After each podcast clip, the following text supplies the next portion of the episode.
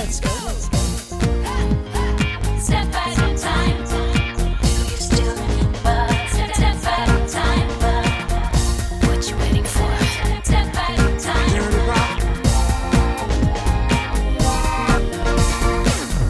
Bonjour à tous et bienvenue dans le jour pop, le podcast qui remonte le temps et qui vous ramène un jour qui a marqué la pop musique. Je m'appelle Thibaut, vous m'avez déjà peut-être entendu dans un certain podcast consacré à Mylène Farmer ou croisé sur les internets. En tout cas, je voulais tout d'abord vous remercier d'avoir eu la curiosité d'écouter ce premier épisode du jour pop. Album culte, clips iconiques et tubes inoubliables, dans chaque épisode je vais partir d'une date marquante pour vous raconter l'histoire et les secrets de fabrication des chansons les plus incontournables de nos playlists. Nous sommes aujourd'hui le 15 novembre 2020 et nous allons retourner 15 ans en arrière, le 15 novembre 2005, le jour où Madonna a détrôné Abba. Vous l'avez deviné, nous allons parler de l'album Confessions on a Dance Floor, sorti il y a exactement 15 ans. Mais pour bien comprendre le contexte de sortie de ce disque, que vous connaissez tous par cœur, je le sais, il faut revenir juste quelques temps en arrière. On est en 2004, Madonna a terminé l'exploitation d'American Life, de mon propre avis une pure réussite, mais dont le marketing était axé sur une diatribe anti-Bush qui a un peu fait oublier qu'il s'agissait surtout de l'album le plus personnel et intime de la chanteuse. Pour reconquérir un public qui n'avait peut-être pas adhéré au projet, Madonna se lance dans son Reinvention Tour, une tournée best-of de 4 mois, dont le spectacle se concluait chaque soir avec ce défi lancé au public Reinvent Yourself. Et la réinvention, Madonna, c'est pas qu'elle s'y connaît, hein, c'est qu'elle a inventé le concept. Difficile de croire que la maîtresse SM, qui se faisait appeler Dita au début des années 90, est la même personne que cette bourgeoise anglaise qui nourrit ses poules en une de Vogue 12 ans plus tard. Et oui, il faut s'en rappeler, en 2004, Madonna, ça fait quelques années déjà qu'elle s'est installée à Londres avec son mari Guy Ritchie, mère de Lourdes 8 ans et de Rocco 4 ans. C'est presque naturellement qu'elle écrit des livres pour enfants, The English Roses, les roses anglaises en français. On est une nouvelle fois très loin du livre sexe. Pour une reine de la pop, tout ça, ça fait un peu plan-plan quand même. Mais rien n'arrête Madonna dans sa quête de réinvention et en 2004, toujours, elle travaille sur deux projets musicaux. Le premier s'appellerait Hello Suckers, qui aurait été un musical et dont quelques titres sont apparus sur internet quelques années plus tard, dont cette reprise de Ne me quitte pas de Jacques Brel.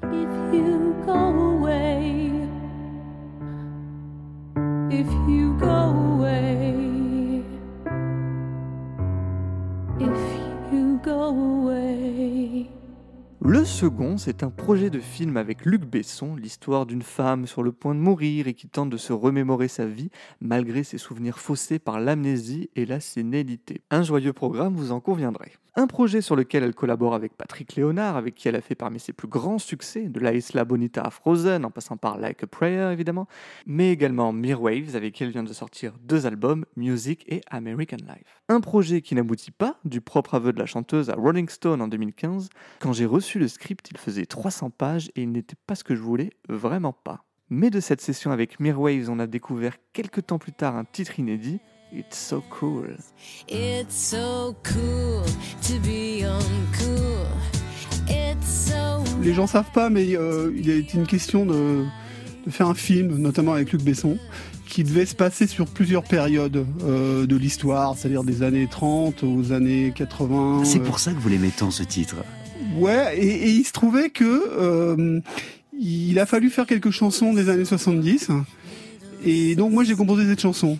Et d'ailleurs, euh, pour la petite histoire, Hang Up, son grand tube, est issu des mêmes sessions avec Stewart. Wow. Et elle lui avait demandé, euh, c'était plutôt les années 80.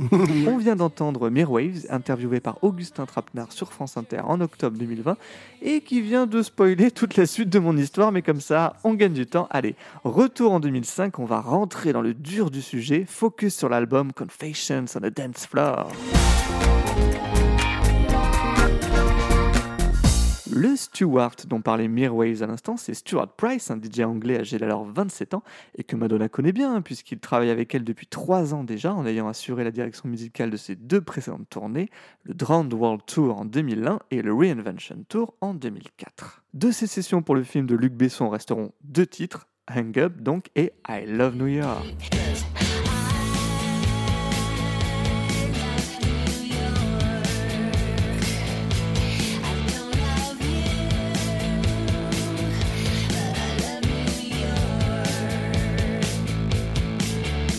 On vient d'écouter un extrait du premier mix version rock d'I Love New York, présent en bonus sur l'album live I'm Going to Tell You a Secret, sorti en 2006. Mais revenons-en à Hang Up. Pour ce fameux projet de film de Luc Besson, Madonna avait demandé à Stuart Price un titre disco qui pourrait être le ABBA du futur. Price, qui est DJ à la base, a donc l'habitude hein, de mélanger des titres et d'intégrer des samples, et avec l'instru qu'il a créé pour Madonna, il teste des choses, dont l'ajout de la boucle d'intro iconique du tube Gimme Gimme Gimme du groupe suédois. Mais pour Madonna, sampler un titre, c'est pas quelque chose qu'elle apprécie forcément. hein. Très prosaïquement, car ça coûte de l'argent, mais quitte à le faire, autant le faire avec les meilleurs, et donc à bas. My, I never get ideas about samples because samples cost money. But that said, if you're going to sample something, sample something from ABBA because their music is killer.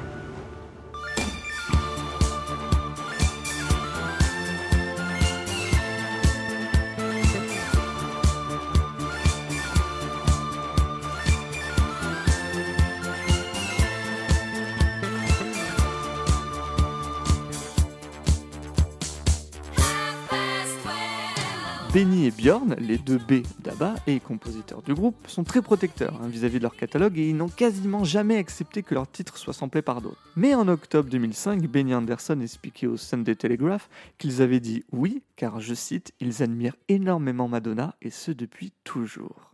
Ils ont eu raison, Hang Up est un succès planétaire. Le single se classe numéro 1 presque partout dans le monde, y compris en France, où il devient seulement le troisième numéro 1 de Madonna, après La Isla Bonita et Don't Cry For Me Argentina.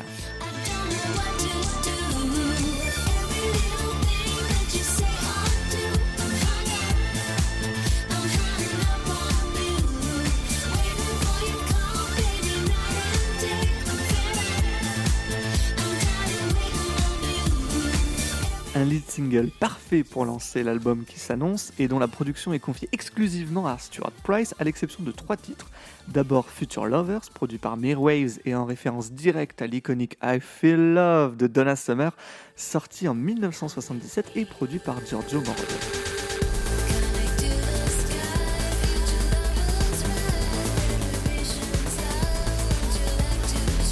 A noter que Mirwaves produit également deux bonus tracks, Super Pop et Fighting Spirits. Les titres Oh High et Like It or Not, qui est peut-être mon préféré de l'album, sont eux produits par le duo suédois Bloodshy and Avant, qui se sont fait une petite réputation quelques temps plus tôt en produisant le Toxic de Britney Spears.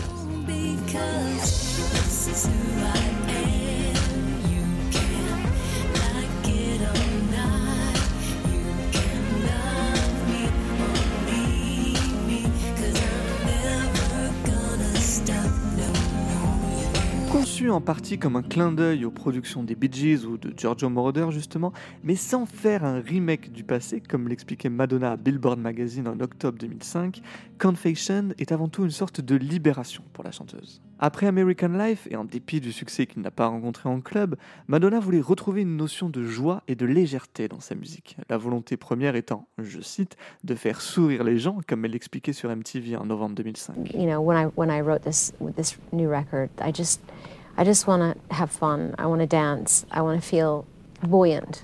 And I want to give other people that same feeling because there's a lot of madness going on in the world around us and I, I just I just want people to be happy. En découle un album mixé d'un bout à l'autre, sans pause ni balade pour ralentir le rythme, un disque complètement dansant, sans pour autant être superficiel. hein. Car Madonna, qui a écrit tous les titres, évidemment, aborde des thèmes qui lui sont chers, notamment celui du dépassement de soi, hein. aller de l'avant et se libérer afin de s'accomplir sur les titres Jump, Push ou le plus spirituel Isaac.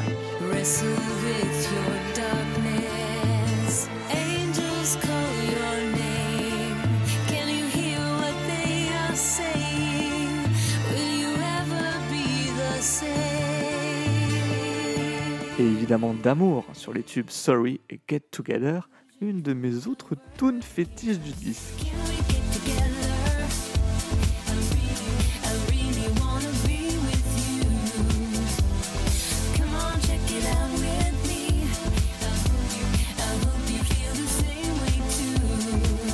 En 2000, Madonna sortait Music, dont le refrain scandait que la musique réunissait les gens. Cinq ans plus tard, elle applique sa propre recette avec Confessions on a Dance Floor. Populaire et fédérateur, cet album permet à Madonna de renouer avec un succès mondial, près de 10 millions d'exemplaires vendus, un exploit dans une industrie en perdition à la moitié des années 2000, et ça, on va en parler tout de suite avec un focus sur l'exploitation de l'album.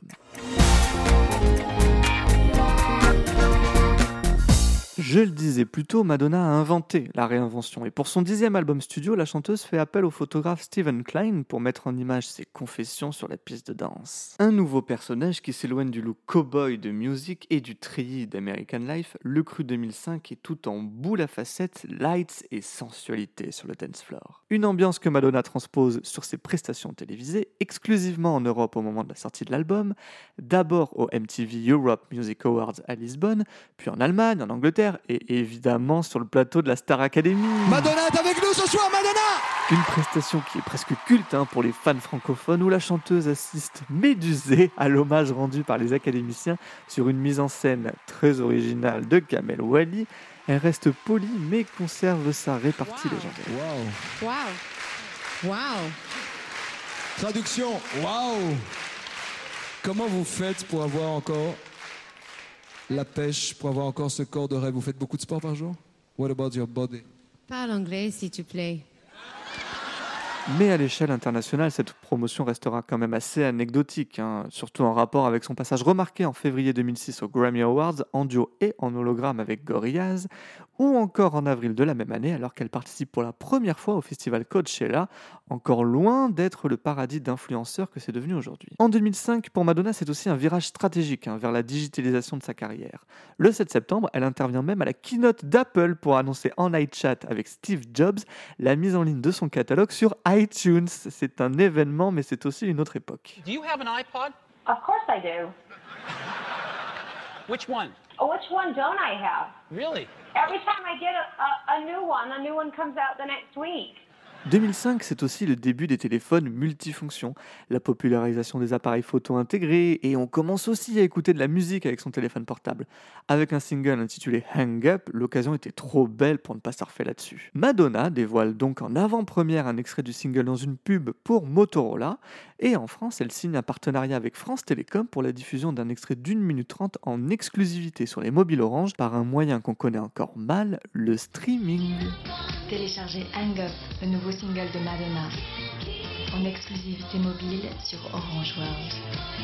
En parlant de streaming, Madonna, qui est toujours en avance sur son temps, elle propose le 15 novembre 2005 un concert diffusé sur Internet. Et oui, c'était sur le site d'Awell et capté depuis le Coco à Londres, où Madonna a donné un showcase électrique devant 1500 fans, dont près de 200 qui avaient dormi devant la salle pour avoir les meilleures places. 30 minutes de concert et 4 titres de son nouvel album, ainsi qu'une version remixée par Stuart Price de son premier single Everybody. Et je dois dire que j'adore cette version.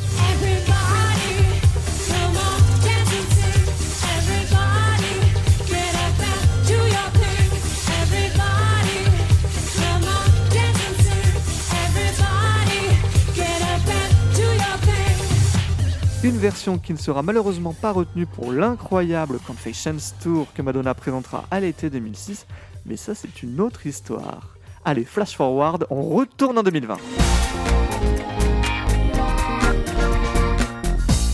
Va pas se mentir, si Confessions c'est un album et une période aussi marquante pour le public, c'est parce que la suite de la carrière de Madonna a eu du mal à être au même niveau. hein. En 2008, Madonna a présenté Hard Candy en collaboration avec Pharrell Williams, Timbaland et Justin Timberlake, un album qui vieillit étonnamment bien mais qui a eu du mal à convaincre à sa sortie. Puis, durant les années 2010, la chanteuse semble s'être perdue artistiquement avec deux albums sans âme, hein, MDNA et Rebel Heart, avant de retrouver l'inspiration sur le très réussi Madame X en 2019. Un album suivi par une série de concerts dans des théâtres, dont on retiendra malheureusement les polémiques sur les retards et les annulations en dépit d'un spectacle audacieux, bluffant et émouvant.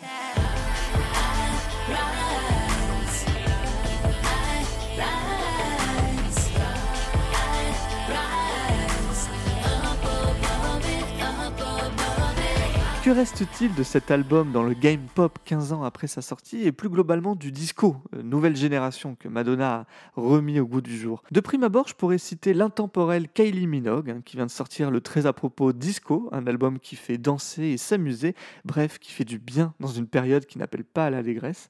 Kylie Minogue qui avait travaillé avec Stuart Price en 2010 pour l'album Aphrodite, avant que le producteur anglais ne collabore lui avec les Scissor Sisters, les Pet Shop Boys, Take That et plus récemment la nouvelle égérie de la pop, Dua Lipa et son excellent futur Nostalgia. Et pour boucler la boucle, un album auquel Madonna a participé dans la version remixée du titre Lady Lady.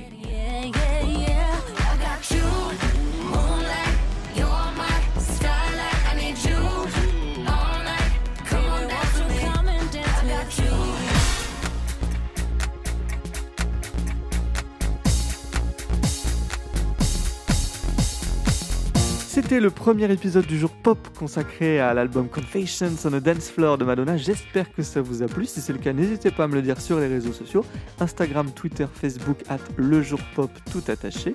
Puis abonnez-vous sur les plateformes hein, Apple Podcasts, Spotify et Deezer afin d'être au courant des nouveaux épisodes. Je remercie une nouvelle fois Ludovic Cuvier qui a réalisé le générique de l'émission. On y a glissé plein d'artistes qui seront au programme des prochains numéros. Tiens, dites-moi si vous les avez tous identifiés. D'ici là, prenez soin de vous et moi je vous dis à bientôt?